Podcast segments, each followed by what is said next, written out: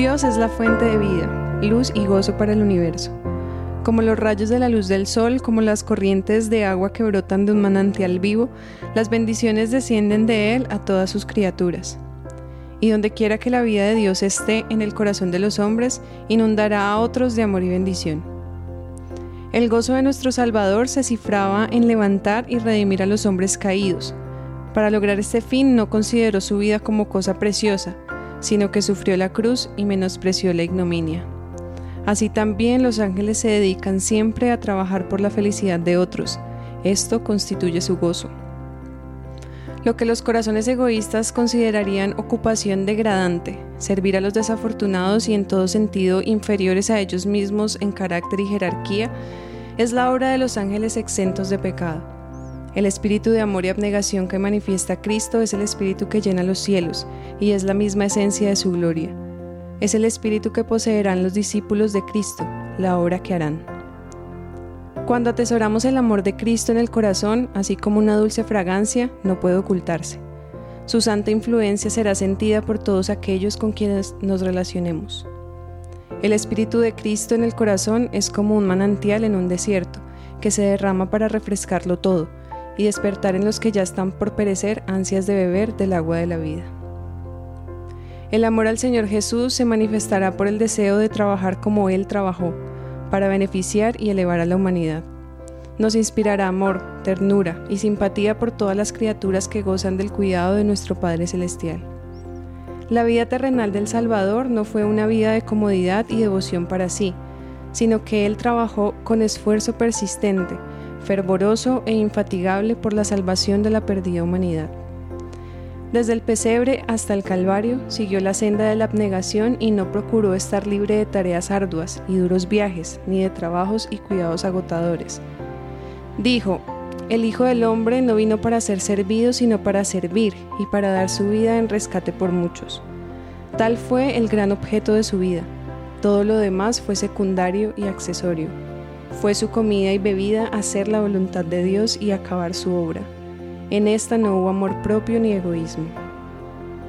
Así también los que son participantes de la gracia de Cristo estarán dispuestos a hacer cualquier sacrificio para que los otros por quienes Él murió compartan el don celestial. Harán cuanto puedan para que su paso por el mundo lo mejore. Este espíritu es el fruto seguro del alma verdaderamente convertida. Tan pronto como uno acude a Cristo, nace en el corazón un vivo deseo de hacer saber a otros cuán precioso amigo encontró en el Señor Jesús. La verdad salvadora y santificadora no puede permanecer encerrada en el corazón. Si estamos revestidos de la justicia de Cristo y rebosamos de gozo por la presencia de su Espíritu, no podremos guardar silencio. Si hemos probado y visto que el Señor es bueno, tendremos algo que decir a otros. Como Felipe cuando encontró al Salvador, invitaremos a otros a ir a Él. Procuraremos presentarles los atractivos de Cristo y las realidades invisibles del mundo venidero.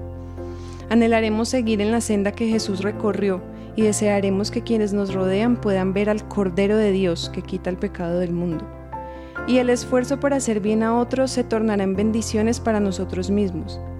Tal era el designio de Dios al darnos una parte que hacer en el plan de redención.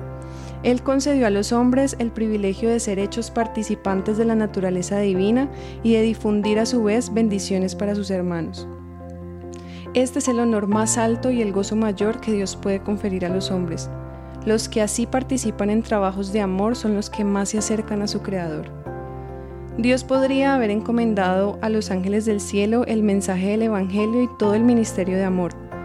Podría haber empleado otros medios para llevar a cabo su propósito pero en su amor infinito quiso hacernos colaboradores con Él, con Cristo y con los ángeles, para que compartiésemos la bendición, el gozo y la elevación espiritual que resultan de este abnegado ministerio.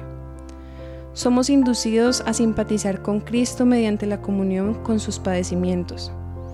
Cada acto de sacrificio personal en favor de los demás robustece el espíritu de beneficencia en el corazón del dador y lo une más estrechamente con el Redentor del mundo, quien por amor de vosotros se hizo pobre, siendo rico, para que vosotros con su pobreza fueseis enriquecidos.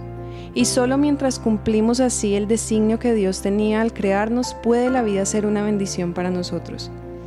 Si trabajáis como Cristo quiere que sus discípulos trabajen y ganen almas para Él, sentiréis la necesidad de una experiencia más profunda y de un conocimiento más amplio de las cosas divinas, y tendréis hambre y sed de justicia.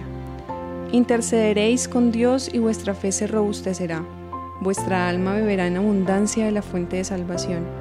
El encontrar oposición y pruebas os llevará a leer la escritura y a orar creceréis en la gracia y en el conocimiento de Cristo y adquiriréis una rica experiencia. El trabajo desinteresado por otros da al carácter profundidad, firmeza y una amabilidad como la de Cristo. Trae paz y felicidad al que posea tal carácter.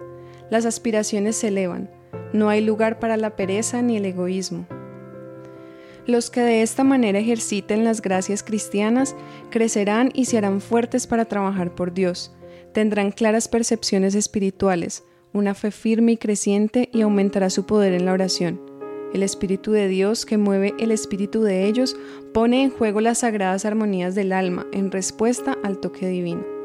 Los que así se consagran a un esfuerzo desinteresado por el bien ajeno están obrando ciertamente su propia salvación. El único modo de crecer en la gracia consiste en hacer desinteresadamente la obra que Cristo nos ordenó hacer, dedicarnos en la medida de nuestra capacidad a auxiliar y beneficiar a los que necesitan la ayuda que podemos darles. La fuerza se desarrolla con el ejercicio, la actividad es la condición misma de la vida. Los que se esfuerzan por mantener su vida cristiana aceptando pasivamente las bendiciones comunicadas por los medios de gracia, sin hacer nada por Cristo, procuran simplemente vivir comiendo sin trabajar. Pero el resultado de esto, tanto en el mundo espiritual como en el temporal, es siempre degeneración y decadencia. El hombre que rehusara ejercitar sus miembros no tardaría en perder la facultad de usarlos.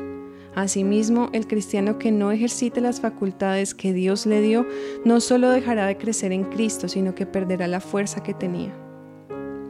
La Iglesia de Cristo es la intermediaria elegida por Dios para salvar a los hombres. Su misión es llevar el Evangelio al mundo. Esta obligación recae sobre todos los cristianos.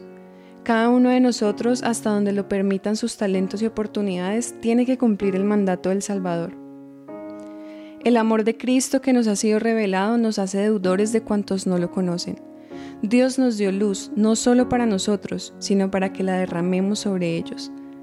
Si los discípulos de Cristo comprendiesen su deber, habría mil heraldos proclamando el Evangelio a los paganos donde hoy hay uno y todos los que no pudieran dedicarse personalmente a la obra la sostendrían con sus recursos, simpatías y oraciones, y se trabajaría con más ardor en favor de las almas en los países cristianos. No necesitamos ir a tierras de paganos, ni aún dejar el estrecho círculo del hogar, si allí nos retiene el deber, a fin de trabajar por Cristo. Podemos hacerlo en el seno del hogar, en la iglesia, entre aquellos con quienes nos asociamos y con quienes negociamos. Nuestro Salvador pasó la mayor parte de su vida terrenal trabajando pacientemente en la carpintería de Nazaret. Los ángeles ministradores acompañaban al Señor de la vida mientras caminaba con campesinos y labradores, desconocido y sin honores.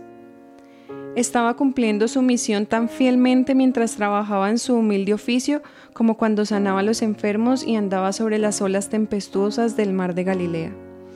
Así también nosotros, en los deberes más humildes y en las posiciones más bajas de la vida, podemos andar y trabajar con Jesús. El apóstol dice, cada uno permanezca para con Dios en aquel estado en que fue llamado.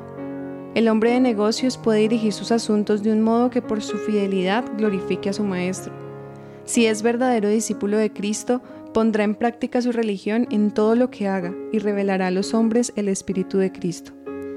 El obrero manual puede ser un diligente y fiel representante de aquel que se ocupó en los trabajos humildes de la vida entre las colinas de Galilea.